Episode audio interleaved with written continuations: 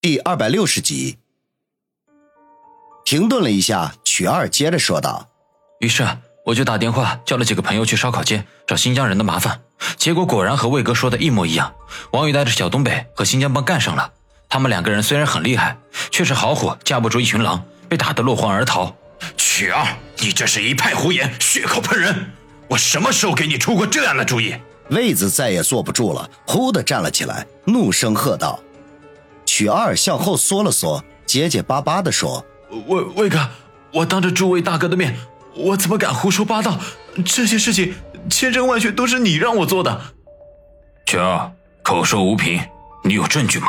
魏子还要发怒，孙卫良却摆手制住，沉声的问道：“梁哥说的没错，曲二，没有真凭实据，我们是不会相信你说的话的。”云师爷开口说道。曲二顿时迟疑了起来，转头看看身边的王宇，似乎在征求他的意见。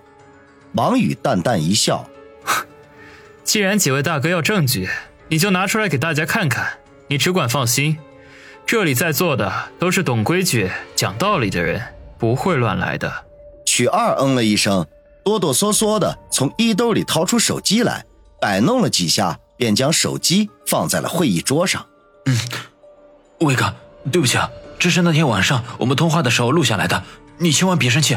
这是我新买的手机，不太会用，不知道怎么的就把通话录音给打开了。他说到这里，手机里已经响起了两个人对话的声音，仔细分辨，正是魏子和曲二。两人说话的内容和曲二所讲述的一般无二，只是比他一个人口述来的更加生动和煽情。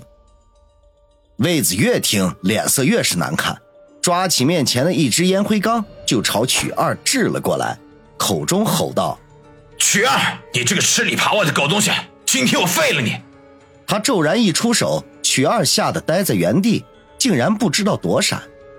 就在这个时候，他身前的一道身影闪过，啪的一声将那只飞来的烟灰缸打得粉碎。众人定睛看去。只见小东北正将一副双节棍收了回去。刚才打碎烟灰缸那一下，正是他出的手。魏子脸上瞬间闪过一丝惊讶之色，还要说什么，身旁的云师爷却一把抓住了他的胳膊，低声说道：“魏子，不要冲动，就算有这个录音，又能怎么样？”魏子犹豫了一下，颓然坐在椅子上，脸上已经气得没了血色。孙卫良冷冷的看了看云师爷，缓缓的说：“云师爷，你刚才这句话是什么意思？王兄弟是我亲自指派的，魏子背地里使绊子，这可不合规矩。”云师爷淡淡一笑，站起身来，不急不缓的说道：“哈，梁哥，我们几个人都是你一手带出来的，对我们恩同再造。”我们从内心深处都服你。这些年，我们耗费了无数心血，才打下了这么一份基业，其中的酸甜苦辣，我想梁哥心里啊是最清楚的。孙卫良点了点头，没错，我们有今天的局面，全是大家的功劳。虽然我们没有帮会，也算不上什么社团，可是道上的人都对我们忌惮几分。有梁哥这句话，我们心里舒服多了。云师爷叹了口气，沉吟了片刻，说道：“现如今，梁哥你萌生出了隐退的心思，我们大家尊重你的选择，也希望你的后半生能过得无忧无虑、幸福快乐。”孙伟良紧绷的脸上微微一动，眼中流露出几分暖意来。没想到这个时候，云师爷话锋一转。可是梁哥走了，你的位置却要一个名不经传的外人来做，我们兄弟几人心中很是不服气啊！就算要坐你的位子，也应该由我们几个人当中选出吧。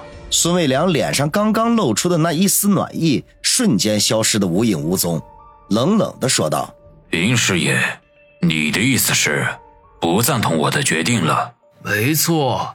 上次会议召开的太突然，我们大家根本没有什么心理准备，所以为了留下足够的缓冲，我才提议让王宇去烧烤街对付新疆帮。云师爷声音也提高了几分。王宇脸色大变。你的意思是说，就算我搞定了新疆帮，你们也会反对我坐上梁哥的位子？云师爷没有承认，而是不屑的笑道：“王宇，就凭你，真的可以搞定新疆帮吗？狗眼看人低！”王宇身后的叶小楠骂道。云师爷面色一沉：“王宇，最好管住你小弟的嘴，否则连自己怎么死的都不知道。”哼，有本事干掉我再说。叶小楠不服气的挑衅，王宇却只是冷冷的笑着，根本就没有阻止的意思。妈逼的，毛都没长齐就敢和老子叫嚣！我看你是活得不耐烦了。魏子勃然大怒，叶小楠毫不相让，向卫子扬了扬下颌。卫子正一肚子邪火无处发泄，站起身来便要冲过去收拾叶小楠。好在这个时候，孙卫良沉声喝道：“够了！当小弟的不懂规矩，当大哥的没个大哥样，也不怕人笑话。”王宇赶紧转头对叶小楠斥道：“小楠，要懂得尊老爱幼。”叶小楠哼了一声，不置可否。魏子则一屁股坐在了椅子上，向叶小楠指了指：“云师爷，如果我执意让王宇接我的班，你们想怎么样呢？”孙卫良问道。云师爷无奈的叹了口气：“如果梁哥执意如此，那就别怪我们兄弟翻脸不认人了，只能用暴力来解决问题了。”你们谁敢？云师爷话音未落，孙卫红忽然从腰间“嘡啷”一声拔出一柄软剑来，轻轻一抖，剑身在发出金属的嗡鸣声，整个会议室里寒气顿时暴涨。云师爷嘿嘿一笑：“慧红，这都什么时代了，还拿把剑到处唬人？现在玩的都是这个。”他一面说着，一面从怀里摸出了一把黑洞洞的手枪来，指向了孙卫良：“操，老王八蛋，你什么意思？敢拿枪指着梁哥？”这时候，唐虎忽然站了起来，大声吼道。身边的老吴连拉了他几下，都于事无补。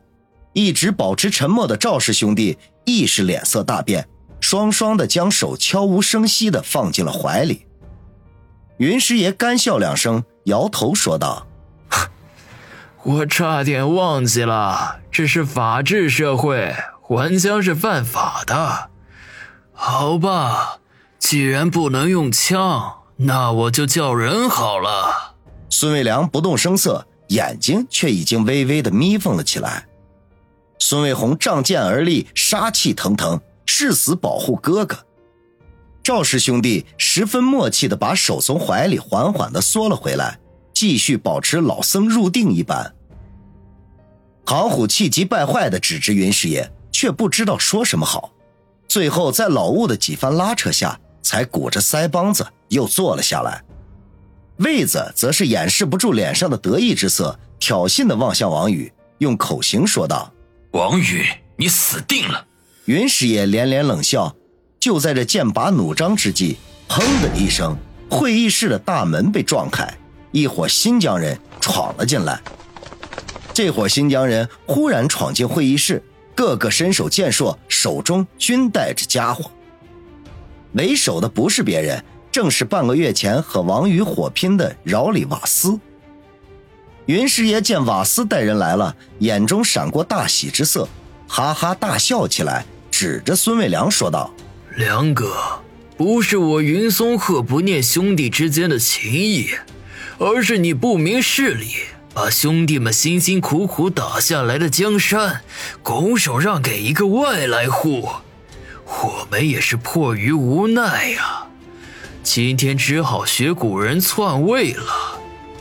在座的几位愿意和我云鹤松一起的，就站过来，否则我一律将你们视为敌人。